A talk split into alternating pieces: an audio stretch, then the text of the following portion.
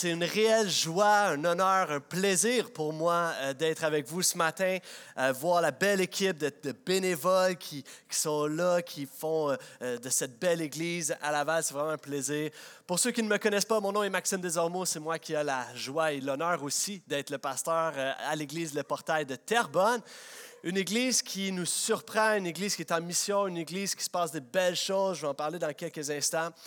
mais en parlant de se présenter, Dernièrement, il y a un humoriste au Québec qu'on connaît très bien qui a décidé de se présenter un peu partout à nous, euh, au travers des affiches, sur euh, les publicités, tout ça. Et euh, voici comment il s'auto-présente. Voici comment lui-même se présente sur les affiches. Sugar Sammy qui dit de lui-même, il est né le divin gossant. c'est une manière, c'est lui qui le dit. C'est correct, c'est lui qui le dit. Euh, et ce matin, je ne veux pas parler d'un divin gossant, mais je veux parler du divin enfant. Amen. C'est le titre de notre thématique dans laquelle on est. Il est né, le divin enfant, et ça fait écho évidemment au chant traditionnel qu'on connaît, qu'on a tous déjà entendu et chanté, peut-être même dans notre tendre enfance. Et dans les couplets de ce chant, ça dit Depuis plus de 4000 ans, nous le promettaient les prophètes. Depuis plus de 4000 ans, nous attendions cet heureux temps et ils se mettent dans la peau de tous les prophètes avant Jésus-Christ qui, justement, annonçaient la venue d'un Messie. On parle des prophéties, donc de l'Ancien Testament, avant Jésus, qui annoncent le Messie à venir. Et toutes ces prophéties-là se sont accomplies à la venue de Jésus, à la naissance du Christ, et ce que aujourd'hui on appelle Noël.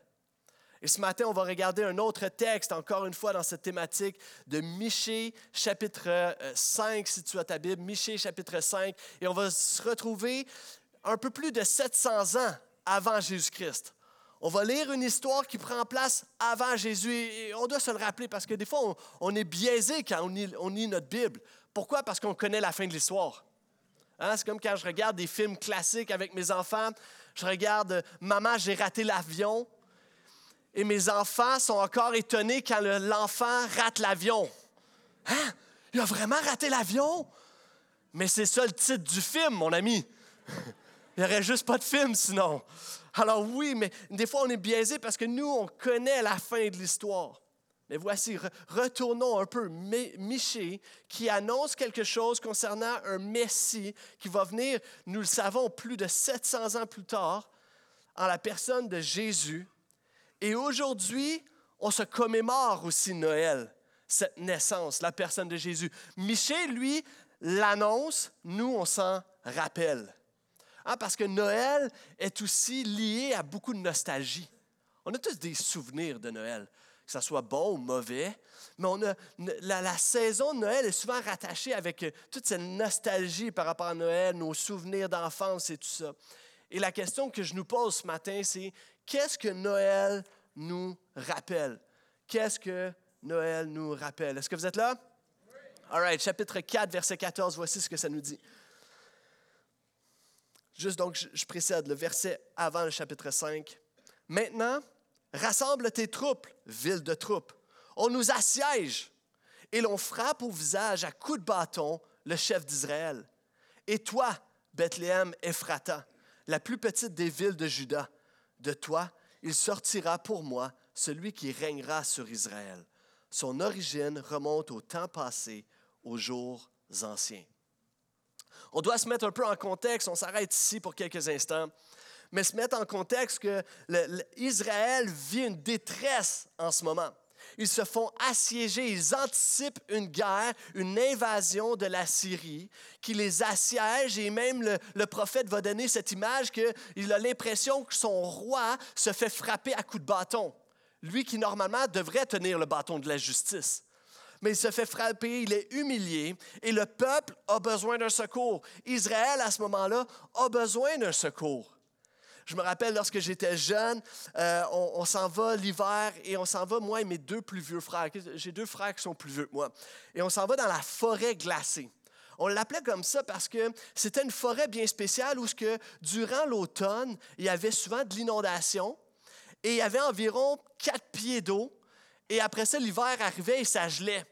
Alors, ça faisait une énorme glace dans la forêt avec plein d'arbres qui sortaient. Et nous, on allait jouer là parce qu'on trouvait ça impressionnant. Alors, on s'en va dans la forêt glacée, on est là, et tout à coup, moi, mes deux plus vieux frères, quelques amis, on commence à entendre des crics crac. Et là, c'est pas une bonne nouvelle.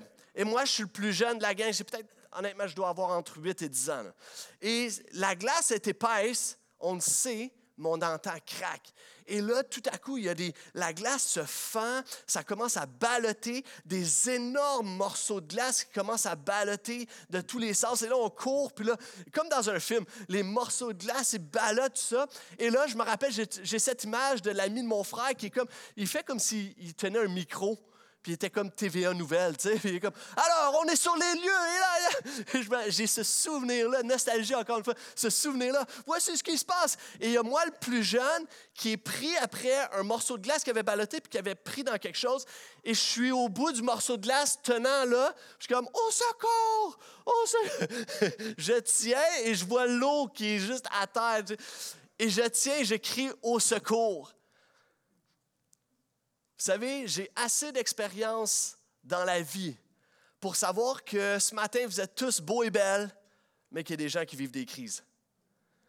Puis la seule chose en ce moment dans ton cœur, tu es là, tu tiens à bout de bras après quelque chose, après une petite espoir, après peut-être juste, ah, je vais aller à l'église ce matin, un petit quelque chose, mais tu cries au secours dans ton cœur. Tu es là, tu es venu, mais en dedans de toi, c'est le cri. C'est la crise. Peut-être que tu te retrouves sans salaire. C'est la crise. Il y en a beaucoup en ce moment. Peut-être c'est la crise à la maison. Peut-être que tu te sens humilié. Michée annonce un roi qui va donc venir et porter secours au peuple. L'espoir futur d'un roi qui va régner sur Israël. Et comme dirait cette fameuse scène dans Le Seigneur des Anneaux, tant qu'il y a de l'espoir, il y a de la vie. Mais nous voulons dire, tant qu'il y a Dieu, il y a de la vie tant qu'il y a Dieu et de la vie. Et Noël nous rappelle donc l'espoir d'un roi. Et vous savez, ce qui est intéressant, c'est que Noël revient à chaque année. Hein? Hein? J'apprends-tu quelque chose ce matin? Noël revient à chaque année. C'est important, pourquoi? Parce que ça nous rappelle à chaque année qu'il y a une espérance, qu'il y a un roi qui est venu. Et on doit se le rappeler. Et c'est ce qui garde le peuple en vie pour Miché, c'est cet espoir-là, c'est l'espérance que nous avons, mais c'est ce qui nous garde aussi en vie, même en tant que chrétiens, c'est que nous avons un espoir, l'espoir de la vie éternelle en Jésus. Et c'est important de se le rappeler. Pourquoi? Parce que ça doit être un réflexe dans nos moments difficiles. Le réflexe de dire que je peux m'accrocher et mettre mon espérance en Jésus. C'est tellement beau lorsque je côtoie des, des chrétiens matures des fois, des, gens dans des saisons, ils ont tout perdu. Des fois, je côtoie des gens sur leur lit de mort, puis ils sont remplis de cette espérance. Un espoir parce qu'ils savent quelle est leur destinée éternelle, c'est avec Jésus. Ils pensent, le monde pourrait dire, voici, tu as, tout perdu. Tu as tout perdu, c'est fini. Mais encore de l'espoir. Vous savez, quand j'ai acheté ma maison, on était jeunes, moi et mon épouse, puis on achète notre première maison, on arrive là-bas, et là, tout à coup, on réalise que tous les problèmes de la maison, c'est maintenant nous qui doit les régler. Hein? On apprend plein de choses, hein? vous vous rappelez? Ceux qui ont les maisons, qui, sont, qui ont aménagé, on, on, apprend plein de choses. Et là, il arrive un moment donné où il y a une panne d'électricité dans le quartier. Et là, on réalise à quel point on a besoin de l'électricité dans la vie. Hein? Tu peux pas manger, ouvre pas le frigidaire trop longtemps, allume la lumière, oh non, ça fonctionne pas. Et là, on réalise qu'on est dépendant de l'électricité, on peut rien faire sans elle. Et là, ma femme me regarde avec un air très sérieux. Elle me dit, Max, euh, quand il y a une panne d'électricité, est-ce qu'on peut flusher la toilette? Y a-t-il un lien là aussi? Y a-t-il quelque chose? C'est une question légitime pour vrai. Il y en a, tu comme, ah! Tu penses avoir tout perdu, mais tu n'as pas encore tout perdu. Est-ce que tu me suis? La toilette floche encore. Il y a des gens dans ta vie, tu penses avoir tout perdu. Sur le lit de mort, tu penses avoir tout, tout perdu, c'est fini, mais tu n'as encore pas tout perdu. Il y a encore Jésus. Nous avons un espoir en Jésus. Amen. Le texte nous dit que la ville est assiégée. Ils ont l'espoir d'une délivrance, mais ce n'est pas dans le roi. Ce n'est pas le roi qui... Michel annonce pas que le roi va se lever, qu'il va riposter, qu'il va se lever avec la justice et tout ça. Non. Et dans ces jours où le roi est faible et méprisé, Dieu rappelle à Michée qu'il ne va pas mettre tout le projet du peuple aux poubelles, il ne va pas le discarter, il ne va pas le canceller, mais il va amener un meilleur roi. Il va appeler un meilleur roi. Et souvent, dans des temps de crise, nous prions pour que nous soyons forts, pour qu'on passe au travers l'épreuve, pour que ce soit nous les forts, pour que ce soit nous qui règlent les choses, pour que ce soit nous qui apportent les solutions. On dit, Seigneur, fais que ça passe comme ça, fais que moi je puisse faire ça, fais que je puisse passer au travers. Et on prie ainsi parce qu'on a cette fâcheuse tendance d'encore vouloir être le héros, d'être le roi. On prie pour que nous, nous soyons encore plus grands, nous, nous soyons encore meilleurs. Et je trouve de plus en plus qu'il y a une douleur à toujours chercher à être quelqu'un de plus grand, d'être le meilleur. Il y a une pression même. Et on met cette pression-là même à nos enfants. À deux ans, ils, ils viennent juste de naître. Puis déjà, on met de la pression. À deux ans, on, veut s'assurer qu'ils aient acquis assez de développement. Est-ce qu'ils marchent? Est-ce qu'ils parlent comme les autres? Et là, on les compare. Hein? Est-ce qu'il fait ci? Est-ce qu'il fait ça? Est-ce que lui est correct? Est-ce qu'il est normal? À quatre ans, on regarde ses acquis sociaux, puis là, on se pose des questions par rapport à ses amitiés. Est-ce qu'il partage? Est-ce que c'est un bon ami? À sept ans, on se demande est-ce qu'il est bon à l'école? Est-ce qu'il a des bonnes notes? Est-ce qu'il va, est va avoir du succès? Est-ce qu'il va être bon dans son éducation? À 11 ans, on se demande OK, mais il est bon dans quoi plus spécifiquement? Hein, dans quoi il se démarque, mon enfant? À 14 ans, on se dit OK, mais dans quelle gang il fit? Est-ce que c'est un leader positif dans sa gang? Est-ce que c'est quelqu'un qui amène les autres dans le bon chemin? À 17 ans, on se demande OK, mais Qu'est-ce qu'il va faire dans la vie? Et les jeunes, tu as 17 ans, tu te demandes qu'est-ce que je vais faire dans la vie? Dans quoi je vais avoir du succès? Dans quoi je vais me démarquer encore une fois? À 23 ans, avec qui je vais passer ma vie? Je veux avoir un bon conjoint, une bonne conjointe. Ça va être qui mon prince? Ça va être qui ma princesse? À, 31 ans, c'est quoi je vais faire pour le restant de ma vie? À 40 ans, est-ce que je suis satisfait de ma vie? On a une crise. Est-ce que je suis satisfait de ma vie? Est-ce que, je, je suis satisfait du roi que je suis? Est-ce que je suis satisfait du royaume que j'ai autour de moi, de mes biens autour de moi? À 53 ans, OK, mais est-ce que j'ai perdu ma vie? À 61 ans, on se demande, ma retraite va ressembler à quoi? Et là, on se met des attentes grandioses, puis on essaie de regarder, OK, mais c'est quoi le palais que j'ai, j'ai bâti? à 68 ans, on se demande, OK, mais ma mort va ressembler à quoi? Est-ce que je vais mourir comme un roi digne? Est-ce que les gens vont venir me voir lors de ma mort? Est-ce que les gens vont, se commémorer de moi? Ça, ça, va être quoi la place que je vais avoir en tant que roi? Je ne sais pas pour vous, mais moi, je, lis ça, nos attentes, nos désirs, nos ambitions, la société qui nous met cette pression-là d'être le roi, puis je lis ça, puis ça me génère juste de l'anxiété. C'est lourd. On a cette pression-là. Hein, on a toujours la on se met de la pression. J'étais à une rencontre de parents dernièrement euh, de, l'équipe de hockey de mon garçon. Et là, le, coach se présente en début de saison, puis il dit OK, voici, on va faire un petit tour, là, puis euh, les parents, ben, juste vous nommer, puis nommer, vous êtes le parent de qui? Et là, ça fait un, l'autre. Donc, je me nomme un tel, puis je suis le papa d'un tel. Puis là, ça fait le tour de rôle. Et là, moi, dans ma tête, ça vient à moi. Là. Vous voyez, je suis quand même pas pire habitué de parler en public. Mais là, ça vient. OK, moi, je m'appelle Maxime, je suis le père de Liam. Avouez que vous faites toute la même affaire, hein? Vous répétez le texte. Il est si simple, le texte. Mais tu te le répètes. Première impression. Tu veux pas, tu veux pas paraître, là, OK? Fait non, je dirais pas de niaiserie. Et là, ça arrive. Et là, ma femme, bon, mais moi, je m'appelle Sarah, je suis la mère de Liam. Ça vient à mon tour. Moi, je m'appelle Maxime, je suis la mère de Liam. Ah,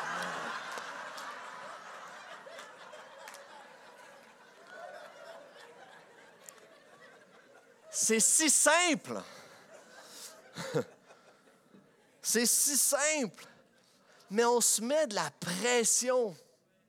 On se met constamment de la pression pour être meilleur, pour bien paraître, pour avoir les solutions, pour avoir un beau règne. Puis Michée, ce qu'il annonce, c'est un meilleur roi. Alors qu'on voit, on lit notre Bible, hein, un roi, deux rois. Michée est dans, il est dans, il dans cette saison-là, cette période-là, où ce que des rois s'enchaînent en Israël.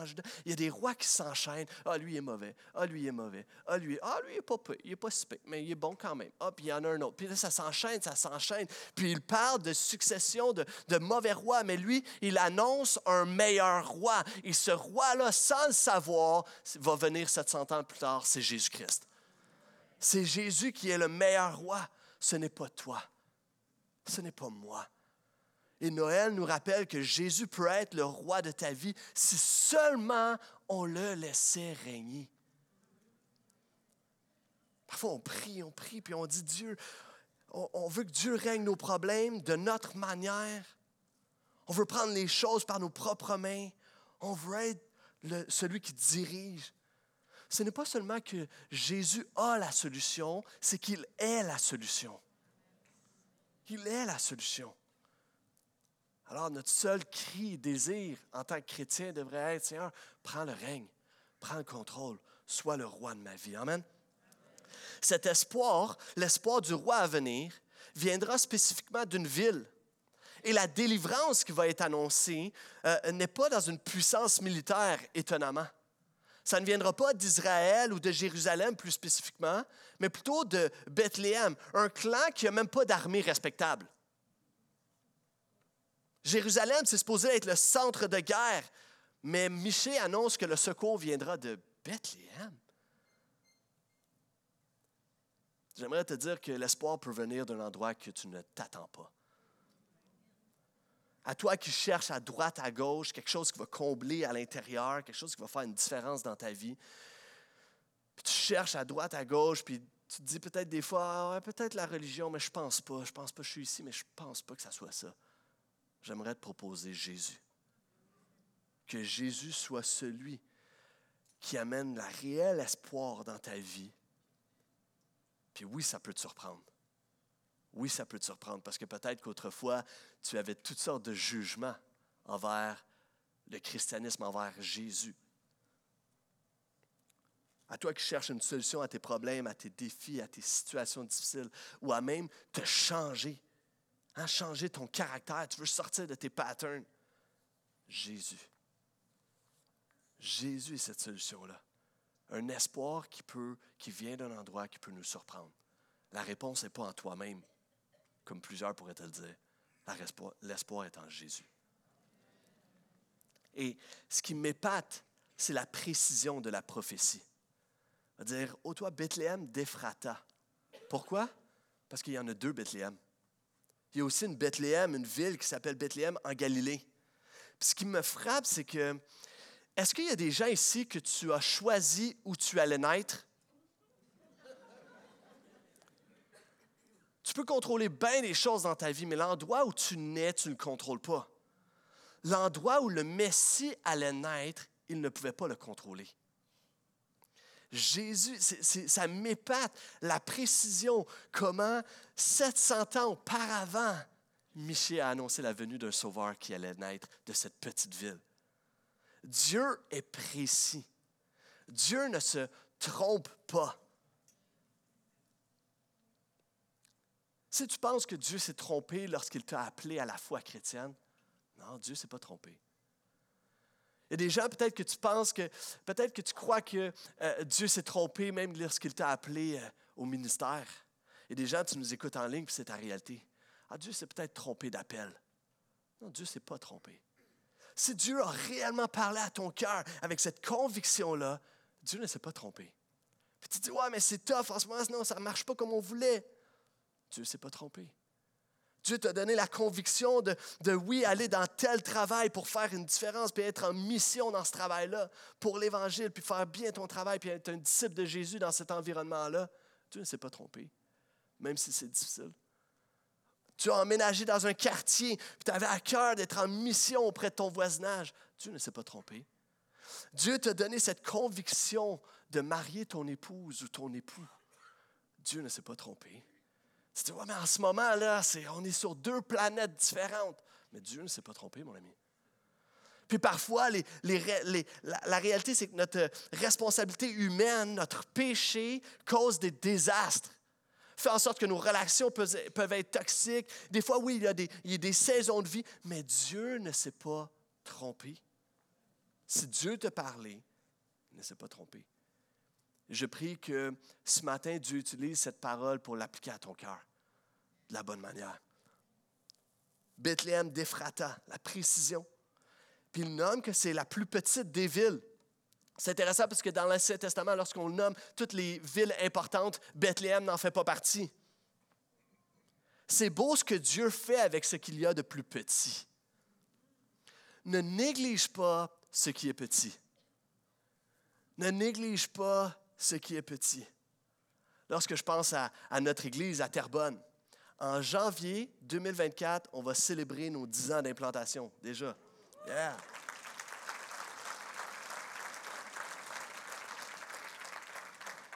On va, euh, en janvier, on va annoncer qu'est-ce qu'on va faire pour notre célébration. On prévoit célébrer ça en grand. Mais euh, lorsqu'on se rappelle, il y a 10 ans, certains d'entre vous étiez là.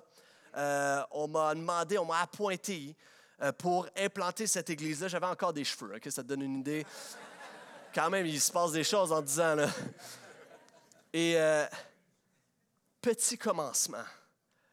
Une gang de jeunes qui ne savaient pas trop ce qu'ils faisaient, qui vont implanter une église, avec une gang aussi de, gens plus matures qui, eux, je ne sais pas s'ils étaient totalement lucides pour nous suivre, je ne sais pas pour eux.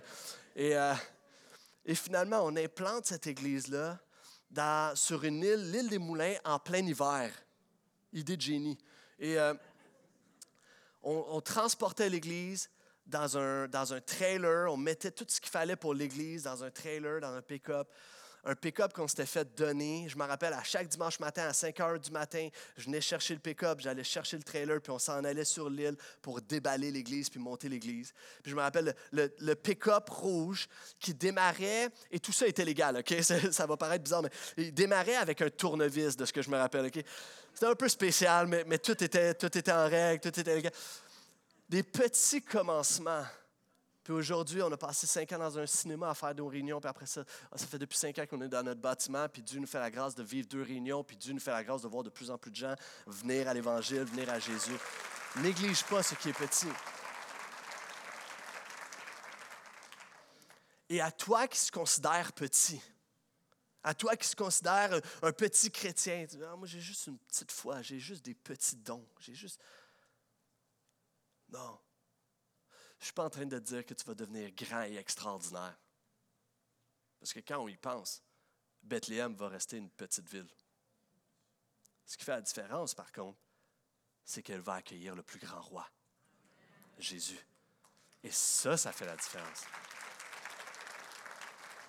C'est ce qui fait toute la différence, c'est que Dieu a utilisé la petite ville de Bethléem pour refléter sa gloire. Et peu importe ta petitesse, tes imperfections, tes erreurs, ton passé, Dieu veut t'utiliser pour sa gloire. C'est ça la bonne nouvelle. C'est que Dieu peut le faire, Dieu l'a fait et Dieu se plaît à le faire. Vous savez, si je te montre ça ici,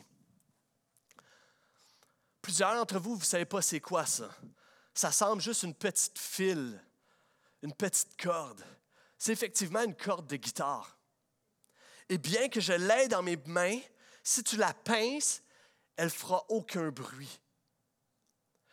La corde de guitare sert à rien jusqu'au moment où elle est rattachée à son instrument. Il y a des gens, tu, sembles, tu as le feeling que tu sers à rien jusqu'au moment où tu es rattaché à ton Dieu pour sa gloire. Amen.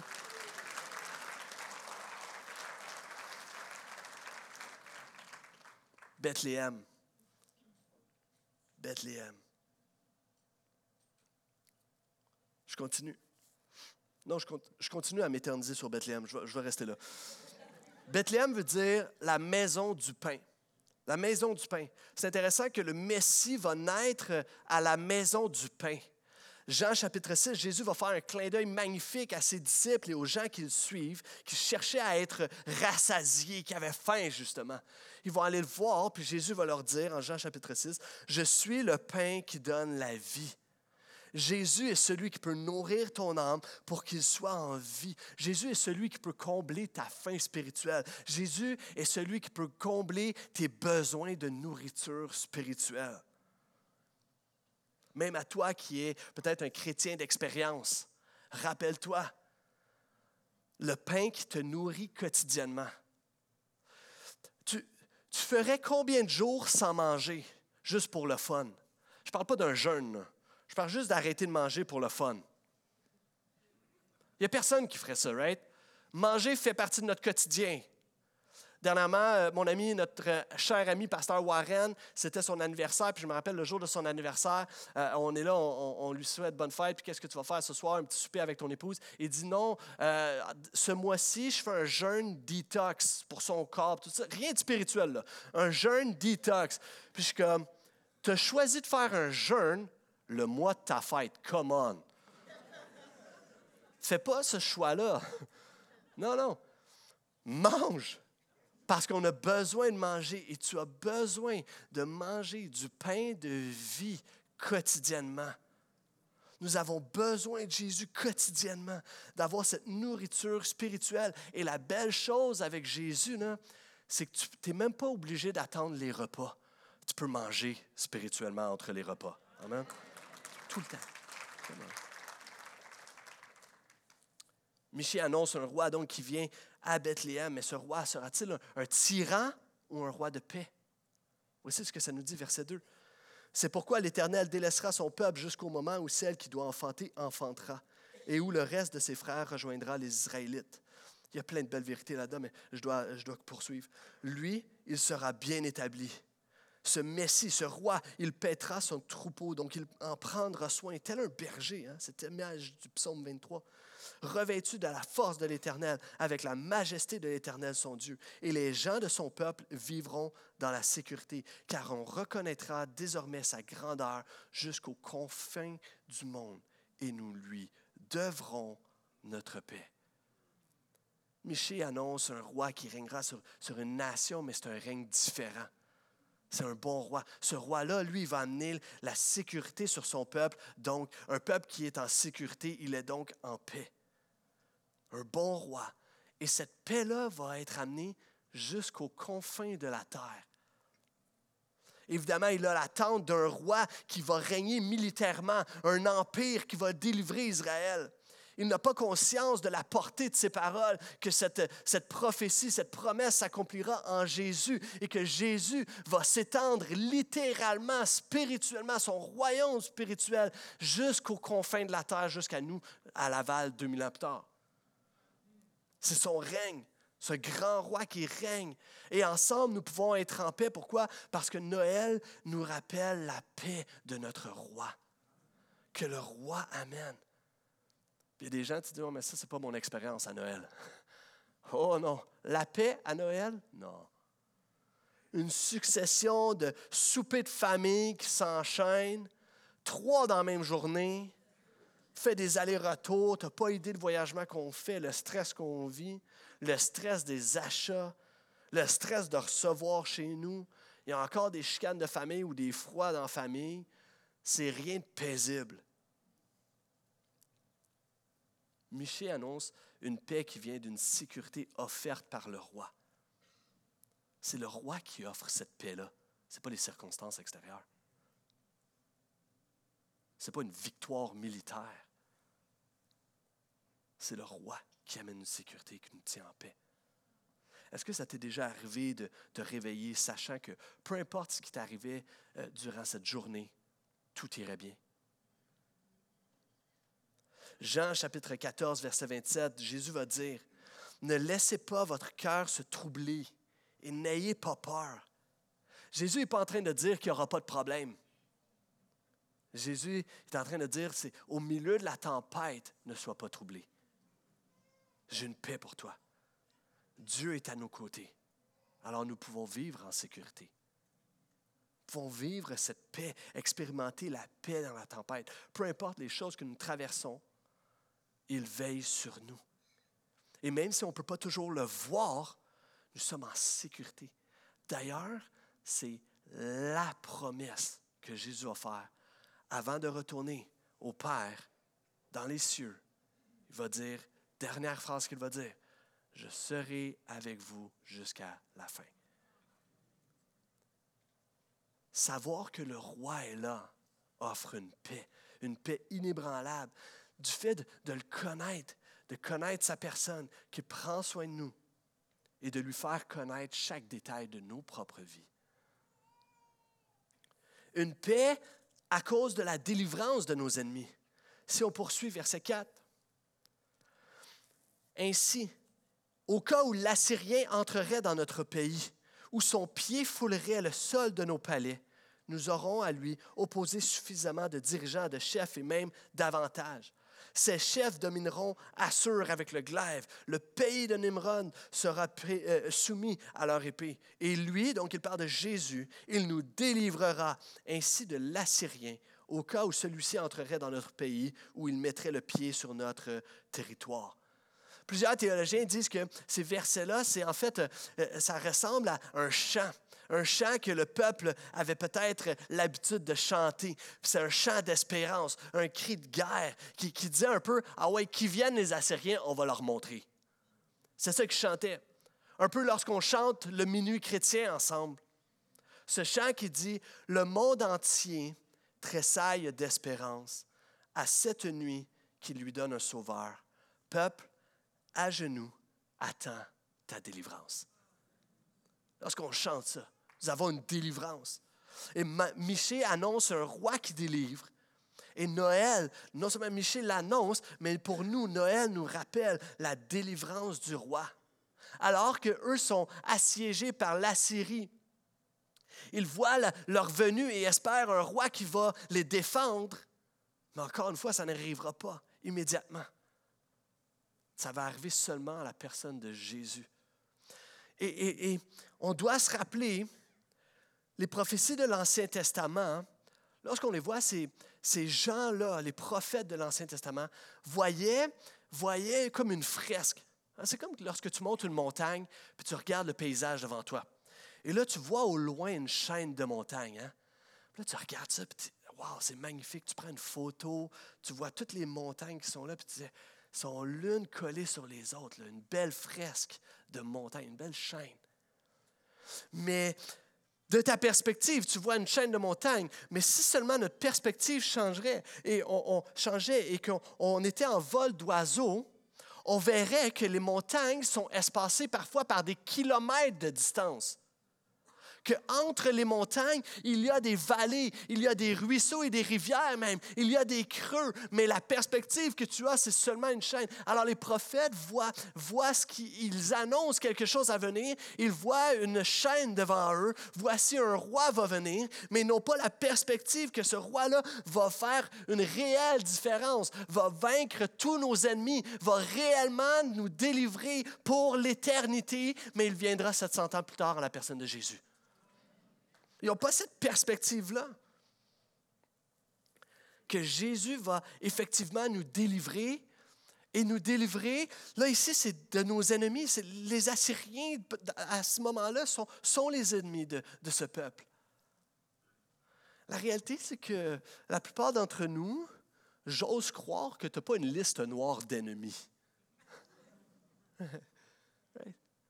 Alors, c'est quoi ton ennemi? Comment on peut l'appliquer à notre vie? Notre ennemi, bien sûr, il est d'abord spirituel. Celui qui vole, celui qui ment, celui, Satan qui est cet ennemi spirituel. L'ennemi est aussi ma propre chair. L'ennemi est aussi la tentation. Puis comment Jésus peut-il nous vaincre, nous délivrer de tous ces ennemis-là? Parce que Jésus a vaincu la tentation. Jésus, il a vaincu la tentation. Alors, par son exemple, par sa vie en nous, nous pouvons vivre la tentation. Jésus a vaincu tous les combats et les luttes intérieures que nous pouvons avoir avec la chair, notre propre chair, nos pensées, nos désirs sales, remplis, intoxiqués par le péché. Jésus l'a vaincu. Pourquoi? Parce qu'il a vécu une, une vie 100% humaine, mais lui, il l'a vécu d'une manière parfaite. Fils de Dieu. Vécu, il a vaincu les situations difficiles. Et ultimement, il a vaincu le plus grand ennemi de tout être humain, la mort. Jésus a vaincu la mort pour nous sauver de la mort spirituelle. Je te raconte une histoire euh, fictive ce matin, qui pourrait être très dramatique, mais rappelle-toi, c'est fictif. Imagine cet enfant euh, de 2-3 ans. Cet enfant tout petit commence à marcher, tu sais, qui, commence à courir et découvrir le monde, qui est très, très, très téméraire et qui aime l'eau, qui aime ça, aller dans la piscine. Et tout à coup, il arrive dans une cour avec des amis et tout ça, et il voit la piscine, et, et malheureusement, la porte est ouverte, puis lui, il prend la porte et décide de courir tout habillé avec son linge et sauter dans l'eau et avec le poids de son linge et, sans savoir nager, il commence à se noyer. Alors imagine un instant que tu arrives et que tu lui tends la main. Puis tu dis, jeune homme, jeune homme, attrape ma main. Attrape ma main. Et si l'enfant se noie, est-ce que tu vas dire, oh non, mais il aurait dû, il dû attraper ma main, là, j'étais là. Il n'a pas fait l'effort pour attraper ma main. Pourquoi? J'étais juste à côté, je me suis déplacé pour lui mais il n'a pas fait l'effort, pour attraper ma main. Tu ben non, voyons non. Non, chacun d'entre nous, on va, on va avoir la, on aurait la réaction d'aller puis plonger notre main et sortir l'enfant. Et imagine que c'est ce que tu fais. Est-ce qu'à sa sortie, l'enfant va te regarder et va te dire Hé, hé, hé, pourquoi tu m'as sauvé, là? Je t'ai pas demandé à me sauver. Tu ne respectes pas mon, mon libre choix. Right? J'ai rien demandé. Pourquoi tu viens me sauver? On ne va pas argumenter avec l'enfant. Pourquoi? Tu es en train de mourir. Je ne vais pas te faire signer une décharge, mon ami. Je viens te sauver. Tu vas l'arracher de la mort, puis le sauver. Vous savez, Jésus n'a pas juste tendu la main. Dieu n'a pas juste tendu la main. Dieu a envoyé son Fils sur la terre marcher dans le même pétrin que nous il l'a envoyé, il a plongé sa main jusqu'à cette terre, afin que nous qui, soyons, qui étions morts, nous puissions prendre sa main, il puisse nous agripper et nous sortir de là pour nous sauver.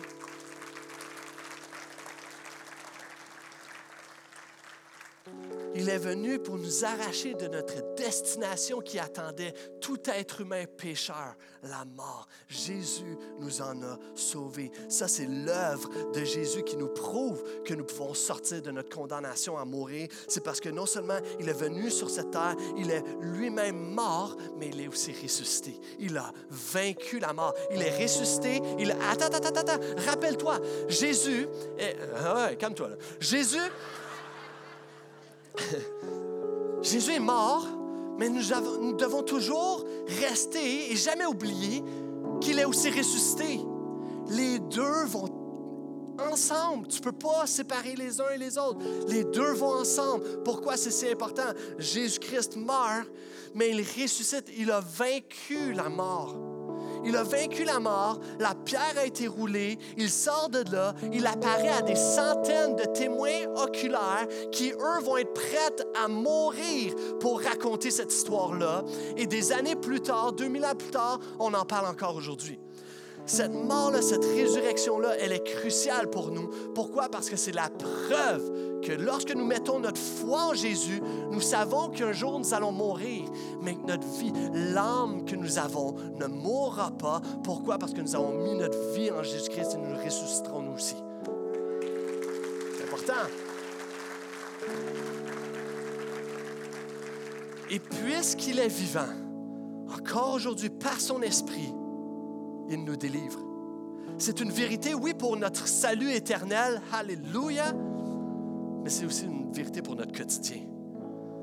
Que Jésus veut encore te délivrer. Que Jésus veut encore te délivrer.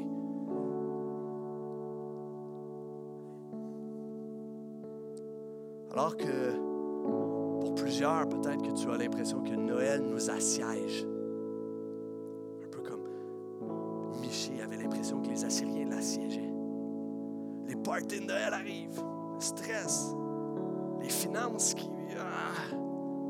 c'est difficile. Pouvons nous rappeler aujourd'hui, ce matin, Noël? Noël qui nous annonce, qui nous rappelle ce Jésus qui nous délivre, ce Jésus qui nous donne la paix, et ce Jésus qui nous donne un espoir, l'espoir du roi. Que nous pouvons mettre notre vie entre ses mains. Est-ce que je peux entendre un amen à ça? je vous inviterai à vous lever. On va aller dans. Va retourner dans la louange dans quelques instants, mais je terminerai avec cette dernière pensée. Cette occasion de Noël qui approche. Euh, dernièrement, je prenais ma marche avec mon chien, ma chienne. Euh, puis alors que je marchais, cette belle saison d'hiver, de Noël qui arrive, je regardais un peu toutes les décorations de Noël. Tu sais, oui, le gros bonhomme avec la grosse barbe blanche a remplacé le petit Jésus dans une crèche. Oui, les lutins coquins ont peut-être remplacé les mages que nos parents ou nos grands-parents déplaçaient à l'approche de la crèche. Mais je regardais à l'extérieur, puis je voyais des maisons avec une magnifique couronne sur leurs portes. Et Noël me rappelle cette couronne d'épines que Jésus a portée. La souffrance que Christ a vécue pour, pour mes péchés.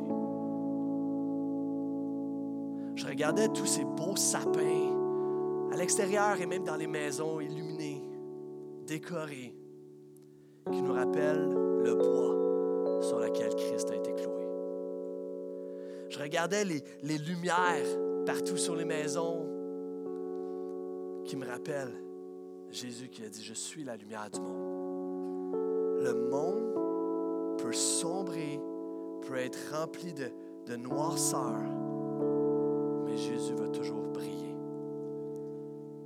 Puis alors que j'étais un enfant de ténèbres, alors que j'étais un enfant loin de Dieu, dans la noirceur, ne sachant pas où aller, Jésus-Christ m'a sauvé, m'a appelé à être un enfant de lumière,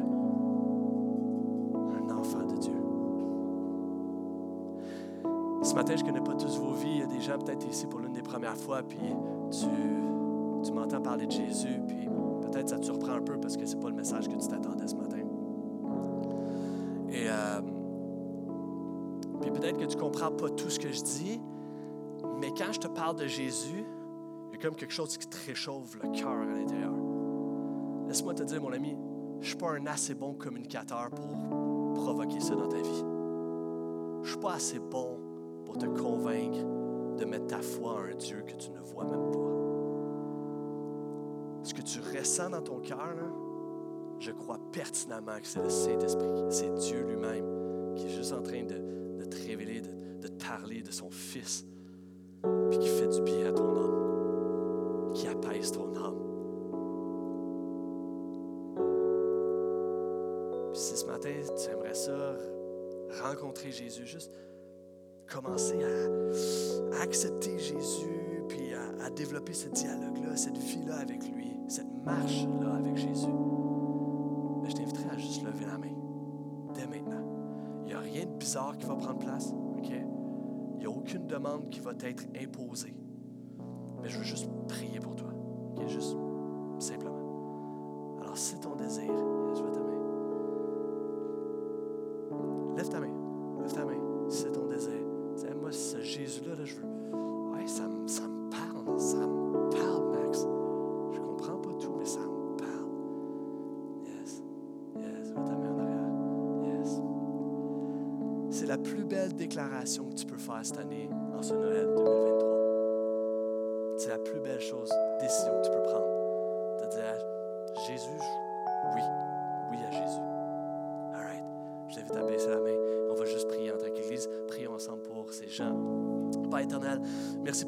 qui ce matin euh, euh, ont été invités peut-être, sont là, Seigneur, et tu, tu as amené. Tu as amené ici dans ce lieu. Merci, Père éternel, pour euh, cet amour que tu as démontré aujourd'hui envers eux. Nous prions pour eux alors qu'ils entendent parler de ton Fils Jésus, de ce que tu as fait pour nous, de ton amour pour nous, de la paix et le roi que tu peux être pour eux. Je prie, Seigneur, que ces gens puissent euh, commencer à marcher dans tes voies. Nous prions pour ce qui est semé ce matin puisse s'enraciner. nous prions, Seigneur, pour que ça puisse pas juste être un moment émotif du dimanche matin traditionnel dans une église quelconque, mais nous prions que ça puisse être un moment décisif pour le restant de leur vie. Parce que nous savons que tu changes nos vies, Jésus. Tu as changé ma vie. Tu changes nos vies. Maintenant, nous prions pour que ces gens et nous aussi, nous puissions euh, marcher et te donner la place du roi dans notre propre vie. Nous prions que nous puissions marcher dans la paix en ce Noël 2023. Et nous prions que nous puissions marcher avec cette conviction que oui, tu nous as délivrés, tu nous as sauvés. C'était ton plan. Depuis plus de 4000 ans, nous l'annonçaient les prophètes.